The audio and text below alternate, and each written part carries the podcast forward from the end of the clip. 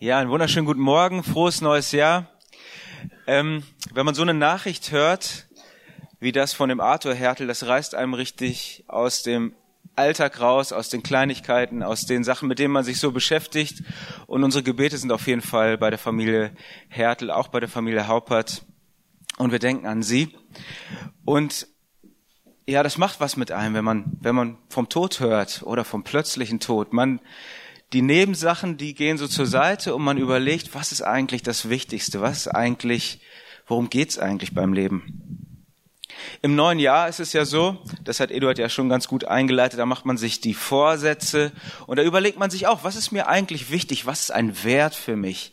Wofür lohnt es sich im nächsten Jahr zu investieren, zu arbeiten? Und da muss ich ja auch wissen, was ist insgesamt ein Wert für mich? Was ist insgesamt zentral? Was ist für mich wichtig? Und ich habe deswegen heute einen Text ausgewählt, der ganz zentral im Markus-Evangelium steht. Dieser Text steht in der Mitte des Evangeliums, der behandelt die zentrale Frage für Markus, nämlich wer ist dieser Jesus? Wer ist dieser Jesus? Der steht in Markus 9 die Verse zwei bis zehn, das ist die Verklärungsgeschichte, die Verklärung auf dem Berg. Markus 9, die Verse zwei bis zehn. Und nach sechs Tagen nimmt Jesus den Petrus, den Jakobus und den Johannes und geht mit ihnen alleine auf einen hohen Berg. Und vor ihren Augen verwandelte er sich. Und seine Kleidung begann weiß zu leuchten, so weiß, wie sie kein Bleicher auf der Erde weißen kann. Und es erschienen ihnen Elia und Mose und sprachen mit Jesus. Da sprach Petrus zu Jesus, Lehrer, es ist gut, dass wir hier sind, lass uns drei Hütten bauen. Dir eine und Mose eine und Elia eine. Doch er wusste nicht, was er sagte, denn sie standen unter Schock. Da erschien eine Wolke und verhüllte sie, und eine Stimme kam aus der Wolke. Dies ist mein geliebter Sohn, auf ihn sollt ihr hören. Im nächsten Augenblick schauten sie sich um und sahen niemanden mehr außer Jesus allein bei ihnen. Beim Abstieg vom Berg ermahnte er sie, niemandem zu erzählen, was sie gesehen hatten, bis der Menschensohn von den Toten auferstanden ist. Also behielten sie die Sache für sich und grübelten, was wohl von den Toten auferstehen zu bedeuten hat. Das ist, ja, der Höhepunkt des Markus-Evangeliums. Evangeliums. Da läuft von vorne äh, so drauf hinaus. Markus verrät uns schon im ersten Vers seines Evangeliums, wer dieser Jesus ist. Das fängt so an, das ist das Evangelium von Jesus Christus, dem Sohn Gottes. Und dann kommt ja auch kurz danach die Taufe, wo Gott ihn selbst bestätigt, wieder mit so einer ähnlichen Stimme. Das ist mein geliebter Sohn, an dem habe ich wohlgefallen. Aber ansonsten wird er eigentlich von den Menschen nicht als Sohn Gottes erkannt. Weil ist ja schon eine interessante Frage, wenn du so ein Evangelium schreibst, du schreibst das Evangelium vom Sohn Gottes, das ist ja die wichtigste Person, die es gibt auf der, auf der Welt. Wie tritt sie auf? Wie wird sie wahrgenommen? Wie enthüllt er seine Identität? Und erstmal sieht so aus, als ob er seine Identität gar nicht enthüllt. Er wird auch eigentlich gar nicht Sohn Gottes genannt von den Menschen, mit zwei wichtigen Ausnahmen. In Kapitel 3 und in Kapitel 5 kommt jeweils ein Besessener zu ihm und nennt ihn Sohn Gottes. Ich weiß, wer du bist. Du bist der Sohn Gottes. Also die bösen Mächte, die wissen irgendwie Bescheid, aber die Menschen, die haben es noch irgendwie gar nicht geschnallt. Und dann heilt Jesus diese Menschen, er treibt diese Dämonen aus und macht was was so ein bisschen seltsam für uns ist. Er sagt dann zu ihnen, sagt's keinem weiter, verratet niemanden davon. Er hält seine Identität irgendwie geheim und er predigt in Galiläa und die Leute haben alle möglichen Kategorien, in die sie ihn packen wollen, aber es passt immer nicht. Er ist irgendwie wie ein Prophet, aber auch mehr. Irgendwie wie ein Weisheitslehrer, aber auch mehr. Irgendwie ein Rabbi, er wird Rabbi genannt, aber irgendwie ist er mehr als ein Rabbi. Keine, kein Schuh passt, keine Kategorie passt. Und dann verlässt er Galiläa. Galiläa ist ja so ganz im Norden von Israel, darunter ist ja Samaria und Judäa. Und er geht aber aus Israel raus, noch weiter in den Norden nach Caesarea Philippi, nur mit seinen zwölf Jüngern. Und da passiert diese Offenbarung, beziehungsweise da passiert das Petrusbekenntnis und diese Offenbarung kommt dann unmittelbar darauf sechs Tage danach. was meint Markus mit diesen sechs Tagen danach? Man weiß gar nicht, worauf sich diese sechs Tage beziehen, ob auf seine Predigt vorher oder auf dieses Petrusbekenntnis in Kapitel 8. Das sieht so ein bisschen aus, als ob der Markus da irgendwie vergessen hat zu erwähnen, nach was denn? Also sechs Tage nach was? Sieht so ein bisschen nach so einer Bruchstelle im Text aus. Man vermutet, oh, vielleicht fehlt da irgendwas oder so. Ich glaube nicht. Ich glaube, diese sechs Tage, die hat der Markus ganz bewusst da drinnen platziert. Die waren ihm ganz wichtig. Und wir kommen gleich drauf. Warum? Er geht auf einen Berg und zwar mit drei Jüngern. Er hat ja die zwölf mitgenommen, aber jetzt geht er nur mit dreien auf einen Berg. Warum nur mit dreien? Ist ein bisschen komisch oder vielleicht ein bisschen unfair. Hat Jesus irgendwie Lieblingsjünger? Warum ausgerechnet diese? Die drei hat er schon mitgenommen zu der Auferweckung des, der Tochter des Jairus. Und es wirkt auf uns so ein bisschen unfair. Hätte ja auch irgendwen anders mal mitnehmen können. Die drei waren ja schon da dabei komisch. Und die nächste Frage, die sich auftut, welcher Berg ist es denn eigentlich? In der, in der christlichen Tradition äh, wird der Berg Tabor genannt, schon ganz früh im zweiten Jahrhundert, also wieder zurück in Galiläa. Aber genau wissen wir es nicht. Und dem Markus war es auch nicht wichtig genug, das zu erwähnen. Keine Ahnung, welcher Berg, aber was dort passiert, das ist entscheidend für Markus. Und vor ihren Augen verwandelte er sich. 2b und drei und seine Kleidung begann weiß zu leuchten, wie sie kein Bleicher auf der Erde weiß machen kann. Also das ist ein ganz außergewöhnliches Wunder und dieser Satz, der klingt so ein bisschen wie so eine Waschmittelwerbung, ne? wie sie kein Bleicher auf der Erde weiß machen kann. Da macht, da macht Markus klar, das ist nichts Natürliches, das ist nichts Alltägliches, was Sie hier sehen, das ist irgendwie so etwas, eine Vision aus dem Himmel. Diese weißen Kleider, die tauchen auch später im Markus Evangelium wieder auf und bei den anderen Evangelisten. Bei der Auferstehung, wenn die Engel da am Grab sitzen, die werden auch mal mit, mit solchen weißen Kleidern beschrieben. Und äh, ja, das ist also irgendwie so, Jesus verwandelt sich wie in ein Himmelswesen. Und man muss auch an den Mose denken. Der Mose, der vom Berg kommt, vom Sinai, wo er mit Gott gesprochen hat und sein Gesicht leuchtet. Also es ist umgekehrt, wie bei Jesus. Bei Jesus sind es die Kleider, bei Mose ist es das Gesicht und die Israeliten, dieses Leuchten, dieses Weiß, das ist nicht irgendwie schön oder romantisch oder beruhigend. Im Gegenteil, die sind ganz beunruhigt. Die sagen, Mose, das, das äh, ist sehr verwirrend. Also, und Mose muss eine Decke über sein Gesicht legen, weil die, ist die Leute so verwirrt. Und genauso die Jünger, die stehen unter Schock. Das ist, das ist was ganz schön krasses. Ein Leuchten aus dem Himmel. Es ist so ein bisschen ein Preview, so eine Vorausschau auf die Auferstehung, auf das, was Jesus bald sein wird. Und dann steigert sich diese Vision aber noch mehr. In Vers 4, es erschienen ihnen Elia und Mose und sprachen mit Jesus. Weiß nicht genau, woran man Elia und Mose erkennt, wenn sie vor einem stehen, ob der Mose immer noch die Steintafeln unterm Arm geklemmt hat oder so. Aber die wussten es auf jeden Fall. Und das sind ja die zwei, also zwei der wichtigsten Personen aus der Geschichte Israels, aus der Bibel, die, der Mose, der hat sie aus Ägypten rausgeholt, der hat sie erst zum Volk gemacht und der Elia, der hat diese prophetische Reformation eingeleitet. Alle beten den Baal an und andere Götzen und dann kommt Elia und kämpft für Yahweh. Und beide sind auch in einer ganz wichtigen Prophetie. Ganz am Ende des Alten Testaments sind beide enthalten. Wenn du am Anfang von Matthäus bist, musst du nur eine Seite zurückblättern. Da steht Maleachi. Und am Ende, fast die letzten Verse von Maleachi, da sind die beiden Propheten wieder genannt. Maleachi 3, 22, Vers 23. Gedenkt an das Gesetz meines Knechtes Mose, das ich ihm befohlen habe auf dem Berg Horeb, für ganz Israel, an alle Gebote und Rechte. Siehe, ich will euch senden, den Propheten Elia, ehe der große und schreckliche Tag des Herrn kommt. Also Mose und Elia sind wie so eine Klammer um die ganze Offenbarung um die ganze Geschichte Gottes. Mit Mose beginnt es, mit Mose beginnt die Volkwerdung und Elia, der ist der Zukunftsprophet, der wird irgendwie wiederkommen und der, also diese Vision bedeutet, der große und schreckliche Tag des Herrn steht kurz bevor. Und beide hatten ja auch nicht äh, eine nicht ganz normale Beerdigung. Mose wurde von Gott persönlich beerdigt am Ende von 5. Mose und Elia ist in diesem Feuerwagen aufgefahren, also ganz geheimnisvolle Propheten, Wundertäter auch.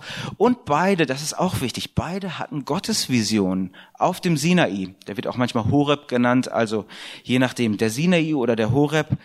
Da hatten beide Visionen. Der Elia, der hat ja sein Burnout gehabt, wollte nicht mehr leben, wollte sterben. Und dann, ich kennt die Geschichte mit den Raben, die füttern ihn und so weiter. Und dann geht er zum Horeb und er hat eine Vision Gottes. Er hört den Sturm und er hört den Wind. Und am Ende hört er, Luther übersetzt das, ein leises Säuseln. Und dann geht er raus und dann hat er eine Gottesvision. Und genauso Mose, das ganze zweite Mosebuch, das ist nur, also die zweite Hälfte ist nur voll davon, wie Mose ständig auf den Sinai geht. Und da ist die Wolke, so wie in dieser Geschichte auch, Gottes Gegenwart. Und er sieht Gott und er redet mit Gott. Und Markus, der, äh, der ist, der zitiert, also er zitiert jetzt nicht das zweite Buch Mose, aber er spielt ganz deutlich darauf an.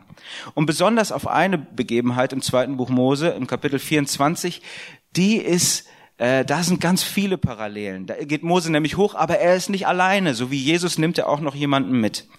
Also Exodus 24, Vers 9, da stiegen Mose und Aaron, Nadab und Abihu und 70 von den Ältesten Israels hinauf und sahen den Gott Israels. Die haben eine Gottesschau gehabt, die haben Gott gesehen.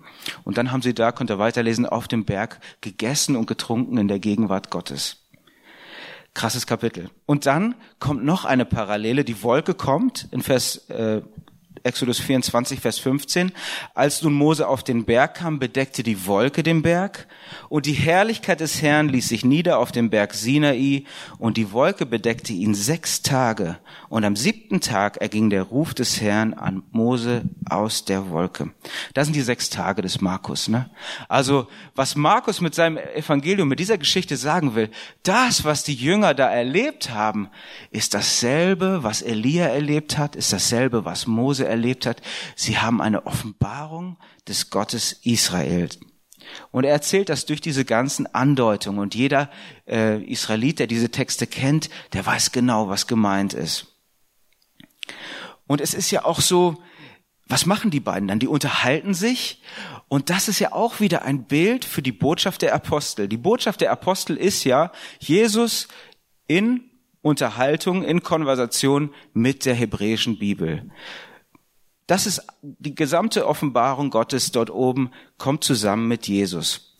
Und er unterhält sich mit ihnen. Und Petrus wird das später so formulieren, im zweiten Petrusbrief, da berichtet er über dieses dieses Ereignis. In 2. Petrus 1, Vers 16, da sagt er, wir sind nicht ausgeklügelten Fabeln gefolgt, als wir euch kundgetan haben, die Kraft und das Kommen unseres Herrn Jesus Christus, sondern wir haben seine Herrlichkeit selber gesehen. Wir haben das erlebt. Vers 18, und die Stimme haben wir gehört vom Himmel kommen, als wir mit ihm waren auf dem heiligen Berg. Also wir haben das alles selber erlebt. Deswegen erzählen wir euch das. Und jetzt macht er was Interessantes im, im Vers 19. Seine Schlussfolgerung ist, umso fester haben wir das prophetische Wort. Und ihr tut gut daran, also das Wort der Propheten von Mose und Elia, Jesaja und allen anderen. Und ihr tut gut daran, dass ihr darauf achtet, als auf ein Licht, das da scheint an einem dunklen Ort, bis der Tag anbreche und der Morgenstern aufgehe in euren Herzen. Das finde ich interessant, wie, wie Petrus die beiden Sachen zusammenbringt. Es gibt ja so äh, bei den Christen so, so grob zwei Lager. Es gibt so die Erlebnischristen, die müssen immer was erleben, die wollen Gott spüren und die wollen irgendwie was, äh, ja, das, da muss irgendwie was passieren. Und dann gibt es die anderen, die sagen, nee, nee, wir bleiben beim Wort, wir sind so ganz Bibelchristen, die Gefühle und so weiter, das ist für die, für die anderen Leute, für die Emotionalen, wir sind so ganz, ganz worttreu. Und Petrus bringt beides zusammen. Für ihn ist das gar kein Widerspruch. Er sagt, wir haben richtig was erlebt und deswegen umso fester halten wir am prophetischen Wort. Für ihn gehört das beides zusammen. Das weiß er im Nachhinein. In der Situation selber macht er leider keine so gute Figur. Also diese Vision, die ich euch gerade vorgelesen habe, die läuft ja so ab. Die gehen auf den Berg, die Kleider fangen an zu leuchten, Mose und Elia erscheinen und dann wird der Spannungsbogen ganz jäh unterbrochen von Petrus, der platzt dann so rein. Vers 5. Da sprach Petrus zu Jesus, Lehrer, es ist gut, dass wir hier sind. Lass uns drei Hütten bauen, dir eine und Mose eine und Elia eine. Doch er wusste nicht, was er sagte, denn sie standen unter Schock. Weiß nicht, äh, wer von euch sich schon mal über diesen Vers gewundert hat und diese Reaktion des Petrus, was, was meint er damit? Lass uns Hütten bauen. Und er steht aber unter Schock, also im Griechischen steht da Ekphoboi, der ist richtig unter Panik, unter Angst. Warum will man dann Hütten bauen? Es klingt so ein bisschen nach so einem russlanddeutschen Reflex, so, ich bin überfordert vom Leben, na, da baue ich erstmal ein Haus oder so. Und er, also der Petrus reagiert ganz seltsam für uns. Und was sind das für Hütten, die er da bauen will? Ich habe so einen Haufen Übersetzungen verglichen und im Deutschen steht meistens Hütte in fast allen Übersetzungen, nur in der guten Nachricht, die kommt dem so ein bisschen näher, da steht Zelt. Ich weiß nicht, was du für eine Übersetzung da hast, vielleicht hast du noch andere Begriffe. Was ist das für eine Hütte? Und dieser Begriff, der da benutzt wird, Skäne, der kommt ungefähr 20 Mal im Neuen Testament vor und nur ein einziges Mal wird er tatsächlich für ein normales Zelt benutzt, das Zelt Abrams im Hebräerbrief. 90 Prozent der Erwähnungen dieses Begriffes, da wird ein ganz bestimmtes Zelt mit gemeint. Kein normales Zelt. Ein ganz bestimmtes Zelt aus der Geschichte Israels, auch aus dem Exodus-Buch, und zwar die Stiftshütte. Das war kein normales Zelt, das war ja so mit super teuren Stoffen und voller Gold und goldener Dinge, eher so Donald Trump Zelt oder so, ne? Also voll, richtig luxuriös und das war der Tempel der Israeliten, das war der transportable Tempel, den sie durch die Wüste getragen haben, in den ihnen Gott begegnet ist. Und Petrus will ein Heiligtum bauen. Er will drei Stiftshütten bauen hier auf dem auf dem Berg und er, er will dort so eine, eine Stätte bauen. Er weiß nämlich, egal wie viel Angst er hat, er weiß nämlich, das ist der heftigste Moment meines Lebens. Besser wird's nicht. Das ist so etwas habe ich noch nie erlebt. Das muss ich festhalten. Ich möchte hier ein Zelt bauen, ein Heiligtum. Ich weiß nicht, was er sich vorstellt, ob er sich dann vorstellt, dass er der neue hohe Priester wird oder so und Jesus, du leuchtest hier schön rum und dann bringe ich die Leute zu dir und äh, da machen wir hier Gottesdienst oder so. Aber er will diese Sache festhalten. Und das ist ja auch tief menschlich, das kennt ja auch jeder von uns. Wenn wir was ganz Besonderes erleben, dann wollen wir das festhalten. Und erst recht, wenn das irgendwie was mit Gott zu tun hat, wenn das was Übernatürliches ist, wir wollen das festhalten. Vielleicht im Worship oder auf irgendeiner Konferenz. Und dann werden wir zu so richtig äh, Binge-Konferenz gern. Ne? Also da müssen wir das immer wieder haben, diesen Worship oder diese Konferenz oder diese Art von Predigt oder Bibellesen oder wo auch immer Gott uns begegnet ist. Wir bauen unsere, auch unsere Stiftshütten, unsere Gottesdienste, unsere Regeln, unsere Programme, unsere Theologie so, dass wir das irgendwie festhalten können. Wir wollen dieses Erlebnis konservieren und wir werden wortwörtlich konservativ. Wir versuchen Gott festzuhalten. Wir versuchen Gott in ein System zu packen. Und das versucht Petrus auch, kriegt aber keine Antwort. Weder von Jesus sonst, noch von sonst jemandem. Die Vision geht einfach so weiter. Obwohl indirekt antwortet Gott auf diese Vision. Vers 7. Da erschien eine Wolke und verhüllte sie. Und eine Stimme kam aus der Wolke, dies ist mein geliebter Sohn, auf ihn sollt ihr hören. Die Vision steigert sich noch einmal. Jetzt kommt die Stimme Gottes aus der Wolke. Und die Wolke ist wieder ein deutliches Zeichen für die Gegenwart Gottes. Die kommt auch im zweiten Buch Mose immer wieder vor. Und ganz besonders am letzten Kapitel, im Kapitel 40, das ist der Höhepunkt der Torah, da kommt die Wolke und zieht in die Stiftshütte ein. Gott wohnt bei den Menschen. Das ist das Ziel der fünf Bücher Mose. Das ist, warum es diese ganzen Gesetze gibt, diese ganzen Bauanweisungen und so. Gott schafft sich ein Volk, so dass er auf die Erde kommen kann, so dass er auf der Erde wohnen kann. Das ist das Ziel der fünf Bücher Mose. Und das ist auch so die Geschichte des Alten Testaments. Es geht dann weiter. Dieselbe Wolke kommt wieder im Salomonischen Tempel. Und dann kommt das Exil und dann ist sie weg. Der Hesekiel, der Prophet, hat die Vision, wie Gottes Herrlichkeit über den Ölberg geht und verschwindet. Und alle warten darauf, wann kommt diese Gegenwart Gottes wieder zurück? Wann ist das wieder? Wie kommt diese Gegenwart Gottes zurück? Weil das Exil ist erst zu Ende, wenn Gott wieder bei uns wohnt. Und wie wird das aussehen, wenn er zu uns kommt? Kommt er wieder in so einer Wolke oder kommt eine Feuersäule, die die Römer irgendwie ins Meer schmeißt? Kommt ein riesiger Wind? Kommt Plagen, was auch immer. Wie sieht es aus, wenn Gott zurückkommt und unter uns wohnt? Und Gott sagt, so sieht das aus. Ich wohne nicht mehr in einem Zelt. Ich wohne nicht mehr in einem Tempel. Ich wohne in diesem Mann aus Nazareth. In diesem Menschen wohne ich. Das ist meine Stiftshütte. Und so kommt Gott auf die Erde. Das ist der Anfang der Jesus-Revolution. Auf einmal latscht Gott mit seinen Sandalen durch Galiläa durch und geht zum, lässt sich zum Essen einladen und sitzt den Sündern gegenüber und hört ihnen zu, ihre Geschichten und schaut ihnen in die Augen. So sieht es aus, wenn Jahwe zurückkommt, wenn er sein Volk besucht. Der Evangelist Johannes, der drückt so aus, das Wort wurde Fleisch, das Wort ist Jesus, das Wort wurde Fleisch und wohnte unter uns. Dieses Verb wohnte ähm, griechisch skenoo, ist dasselbe, kommt von demselben Nomen. Ne? Wir können auf Deutsch ja auch Zelt und Zelten machen. Genauso kann der Grieche skene und skenoo. Also das Wort wurde Fleisch, du kannst auch übersetzen, und zeltete unter uns oder stiftshüttete unter uns. Das ist die Herrlichkeit Jesu, das ist die Jesus-Revolution. Du triffst sie nicht im Tempel, du triffst sie nicht in den großen Prachtbauten, sondern am Kreuz da wo der Schmerz der Welt ist, da wo es den Leuten dreckig geht, da wohnt Gott auf einmal mitten unter uns.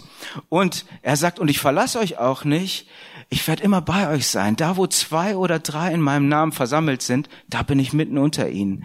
Also dieses, diese Jesus-Revolution, die hatten keine teuren Tempel, keine Gewänder und keine teuren Altäre und Opfer. Zwei oder drei hat schon gereicht. Und für die, für die, äh, heiligen Handlungen, da brauchtest du nur ein bisschen Wasser. Der Bach nebenan, der reichte schon, da konntest du jemanden taufen.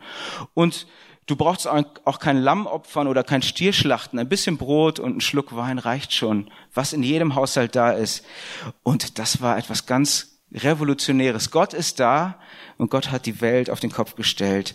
Und äh, die Römer haben es nicht verstanden. Die haben gesagt, diese Christen, die haben sich lustig gemacht. Unsere ehrwürdigen Götter, wir haben hier so tolle Tempel, so tolle Götter, tolle Priester. Unsere ehrwürdigen Götter verachten sie, aber einen gekreuzigten beten sie an. Sie haben gesagt, das ist eine Religion von Sklaven und Weibern und Kindern. Alles Leute, die nicht in dem richtigen Tempelanbetung, die keine Rolle gespielt haben, die unwichtig waren. Die waren auf einmal in der Jesus-Revolution auf einmal die wichtigen Menschen. Und diese Stimme, das sagt diese Stimme, das bedeutet diese Wolke. Und diese Stimme sagt den Satz, auf ihn sollt ihr hören. Das ist wieder ein Echo aus dem, aus der Torah, aus dem fünften Buch Mose diesmal. Das sagt, Mose prophezeit, Mose sagt voraus, es wird einmal einer kommen. 5. Mose 18, Vers 15. Einen Propheten wie mich wird der Herr dein Gott erwecken aus dir und aus deinen Brüdern.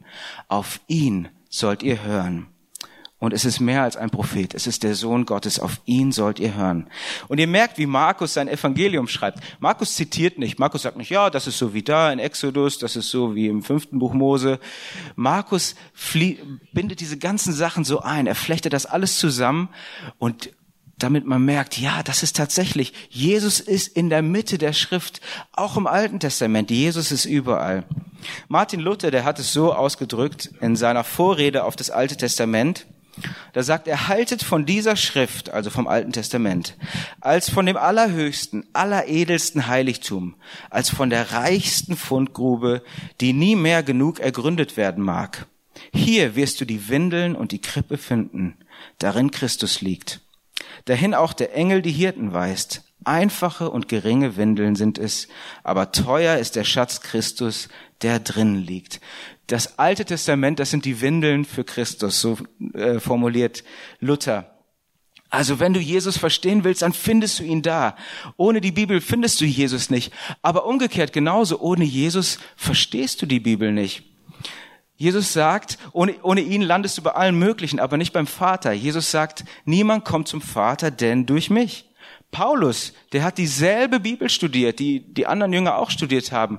Aber es hat ihn nicht zu, zu, Jesus gebracht. Im Gegenteil, er wurde ein Christenverfolger. Er fand das super, wo Stephanus gesteinigt wurde. Und dann war er unterwegs nach Damaskus, um noch mehr äh, Christen gefangen zu nehmen. Und dann hat er seine eigene Verklärungsvision. Er sieht dieses Licht vom Himmel und er schaut hoch und in dem Moment dreht sich ihm der Magen um. Er sieht das, was er als allerletztes erwartet hat.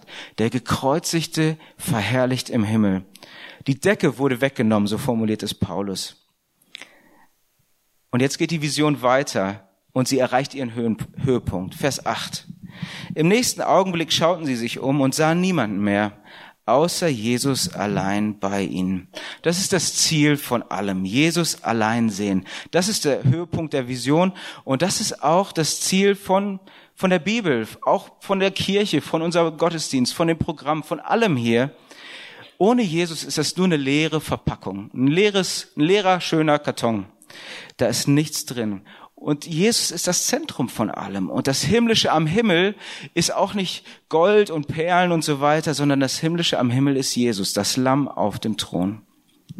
Vers 9, beim Abstieg vom Berg ermahnte er sie, niemandem zu erzählen, was sie gesehen hatten, bis der Menschensohn von den Toten auferstanden ist. Wieder dieses Geheimnismotiv bei Markus. Diese drei Jünger, die wussten seine Identität und sonst keiner. Der Rest sollte ihn bei der Auferstehung kennenlernen. Das Ziel ist die Auferstehung. Und es geht von dem Berg abwärts. Es ist auch ein, ein symbolischer Abstieg, denn von da geht es direkt Richtung Jerusalem und Richtung Kreuz. Aber das Ziel ist hinterm Kreuz. Das Ziel ist die Auferstehung. Das, was sie erlebt haben, war so eine kleine Preview schon mal. Vers 10. Also behielten sie die Sache für sich und grübelten, was wohl von den Toten auferstehen zu bedeuten hatte. Also diese drei haben es nicht verstanden. Warum Jesus sie auch immer auserwählt hat, auf jeden Fall nicht, weil sie schlauer waren als die anderen. Keine Ahnung warum. Äh, sie haben es nicht verstanden. Sie grübelten da vor sich hin. Jesus hat aber auch keine Erklärungsnot oder so. Der, der lässt es einfach so stehen. Und er hat sie ja berufen und er hat seine Gründe. Er hätte sich ja offenbaren können, wo und wem er wollte. Er hätte sich ja auch im Tempel den Hohepriestern offenbaren können oder auf dem Kapitol im Rom, dem Kaiser oder wo auch immer. Aber das wäre nicht die Jesus-Revolution. Er wollte irgendwo auf einen, irgendeinen unbekannten Berg in Galiläa äh, sich diesen drei Fischern offenbaren. Die sollten wissen, wer er wirklich ist. Und den dreien hat er seine Identität anvertraut. Und sie stolpern hinterher und haben es nicht verstanden und grübeln. Und irgendwie ist das ein schönes Bild für unsere Nachfolge auch. Es ist ja immer, Jesus Nachfolgen ist ja immer so ein halbschlaues, so hinterher stolpern, grübeln, zweifeln, nachdenken. Auch wenn man wunderbare Offenbarungen und Erlebnisse hat. Ne? Also manchmal denkt man ja, boah, wenn ich sowas erlebt hätte, dann wäre alles klar. Ich glaube nicht. Bei mir wäre es auf jeden Fall nicht klar. Und bei denen war es auch nicht klar. Sie laufen hinterher und äh, aber für Jesus ist das voll okay. Es geht Richtung Golgatha, Richtung, Richtung Kreuzigung. Und dann an diesem letzten, auf diesem zweiten Hügel, Golgatha, der gehört zum Berg der Verklärung dazu. Da kommt es noch einmal zu einem Sohn Gottes Bekenntnis. Aber diesmal nicht von der Wolke oder von den Jüngern oder von sonst wem. Diesmal von dem unwahrscheinlichsten Mensch, von dem es überhaupt kommen könnte. Von dem Hauptmann, der Jesus hinrichtet. Das war jetzt wirklich kein geistlich sensibler Mensch oder so. Das war ein Henker. Sein Job war es, Menschen an Kreuze zu nageln. Das hat er jeden Tag gemacht. Und, und die Kreuzigung, das können wir gar nicht nachfühlen. Das war die schlimmste Hinrichtungsart. Wenn die die Römer jemanden umbringen wollten, dann haben sie ihn geköpft. Das wussten, konnten die auch. Wenn die jemanden gekreuzigt haben, dann wollten sie ihn vernichten. Der sollte da hängen, nackt, ausgebreitet. Die Ausscheidungen laufen ihm die Füße runter, die Krämpfe. Er sollte um sein Leben betteln und winseln. Und so sollte ihn jeder in Erinnerung behalten, der zu ihm gehört. Das war der Sinn der Kreuzigung. Also die, die ultimative Demütigung. Und was auch immer dieser Hauptmann da gesehen hat, wie auch immer, diese Kreuzigung, wie auch immer, was da passiert ist, er kommt zu dem Schluss, als Jesus stirbt, dieser Mensch war Gottes Sohn gewesen. Keine Ahnung, was er erlebt und gesehen und gehört oder wie auch immer hat, aber er hat Jesus allein gesehen. Er hatte diesen Moment gehabt. Und ich wünsche dir das, wenn du gleich das Brot oder den Saft in der Hand hast, dann nimm deine Vorstellungen, deine Vorsätze, deine Pläne, deine Wünsche für 2020 auch so sinnbildlich in die Hand. Auch deine Trauer. Lass uns auch an unsere trauernden Geschwister denken. Nimm das alles so in die Hand und bring das unter das Kreuz. Und frag Jesus vielleicht mal, was sind deine Vorsätze für mein 2020? Wie sieht die Jesus-Revolution bei mir aus 2020? Was wünschst du dir von mir? Vielleicht, vielleicht will er, wünscht er sich auch von dir eine Lohnerhöhung, aber vielleicht möchte er auch, dass du bisschen reduzierst, damit du Zeit für andere hast oder was anderes. Vielleicht sollst du auch was ganz Neues machen. Vielleicht, ganz bestimmt, solltest du dich taufen lassen, falls du das noch nicht gemacht hast, den Mut finden, dich dieser Jesus-Revolution anzuschließen. Vielleicht solltest du dich auch versöhnen mit jemandem, dich entschuldigen, Sachen wieder gut machen. Ich weiß nicht, wie dein Kreuz für 2020 aussieht. Aber bitte Gott, dass er es dir zeigt und ich glaube, du wirst es genau genau wissen nach diesem Abendmahl. Vielleicht hörst du ja eine Stimme oder sogar siehst sogar ein Licht wie die Jünger. Vielleicht auch nicht. Vielleicht betest du nur ganz leise. Vielleicht liest du die Bibelverse, die hier gleich an der Wand sind. Vielleicht betest du das Vaterunser. Das ist gar nicht entscheidend, was du so erlebst oder so oder wie dramatisch das alles ist. Das Wichtigste ist und das Entscheidende ist, dass du Jesus allein siehst. Ich möchte zum Schluss nochmal diesen Text aus dem Evangelium machen und äh, ich möchte mal eine nach einer Tradition, die bei ganz vielen Christen weltweit üblich ist, dass wir diesen Text einmal stehend hören. Also wenn ein König vor dir steht, ne, also die ganz viele Christen weltweit, die hören, die stellen sich hin, wenn das Evangelium gelesen wird. Denn wenn ein König vor dir steht, dann bleibst du nicht cool auf deinem Stuhl sitzen, dann stehst du auf. Und ich lade euch jetzt ein, aufzustehen, denn in diesem Text begegnet uns unser König. Lass uns aufstehen und ihn grüßen. Und nach sechs Tagen nimmt Jesus den Petrus, Jakobus und Johannes und geht mit ihnen alleine auf einen hohen Berg. Und vor ihren Augen verwandelt er sich und seine Kleidung begann weiß zu leuchten, so weiß, wie sie kein Bleicher auf der Erde weißen kann. Und es erschienen ihnen Elia und Mose und sprachen mit Jesus. Da sprach Petrus zu Jesus, Lehrer, es ist gut, dass wir hier sind, lass uns drei Stiftshütten bauen, dir eine und Mose eine und Elia eine. Doch er wusste nicht, was er sagte, denn sie standen unter Schock. Da erschien eine Wolke und verhüllte sie, und eine Stimme kam aus der Wolke. Dies ist mein geliebter Sohn, auf ihn sollt ihr hören. Im nächsten Augenblick schauten sie sich um und sahen niemanden mehr, außer Jesus allein bei ihnen. Amen.